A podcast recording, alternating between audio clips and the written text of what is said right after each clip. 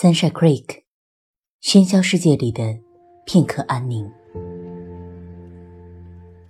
我曾在一个寒冷的早晨，把一个浑身结满冰霜的路人让进屋子，给他倒了一杯热茶。那是个上了年纪的人，身上带着许多个冬天的寒冷。当他坐在我的火炉旁时，炉火须臾间变得苍白。我没有问他的名字。在炉火的另一边，我感到迎面逼来的一个老人的透骨寒气。他一句话不说。我想，他的话肯定全冻硬了，得过一阵儿才能化开。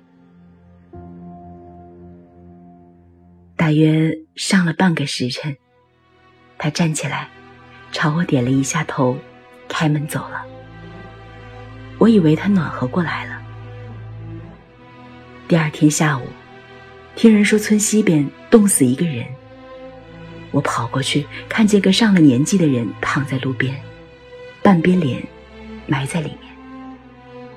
我第一次看到一个人被冻死，我不敢相信，他已经死了。他的生命里，肯定还深藏着一点温暖。只是我们看不见一个人最后的微弱挣扎，我们看不见呼唤和呻吟，我们听不见。我们认为他死了，彻底的冻僵了。他的身上怎么能留住一点点的温暖呢？靠什么去留住呢？他的烂了几个洞，棉花露在外面的旧棉衣。底膜快通，一边帮已经脱落的那双鞋，还有他的比多少个冬天加起来还要寒冷的心情，落在一个人一生中的雪，我们不能全部看见。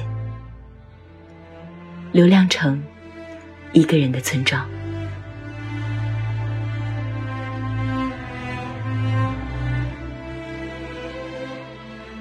我们总是对温暖嗤之以鼻，直到整个世界的寒冷太巨大，一点温暖已经杯水车薪，才会发现向阳处走不可或缺。希望现在还不算晚，晚安。祝大家被世界温柔以待。